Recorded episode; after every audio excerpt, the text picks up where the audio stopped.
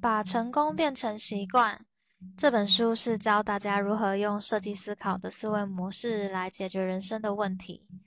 第一个步骤是找出问题，而且是真正的问题。作者是史丹佛设计学院的老师。有一次，他出了一项作业，要同学解决一件让他们感到困扰的事。有一个同学说，他的床坏了，让他每天睡不好。他把这个问题当成作业来解决。他连续好几周都在研究修床的零件工具，但都没有进展。到了最后，那位同学很开心地来到班上，说问题已经解决了。他买了一张新的床。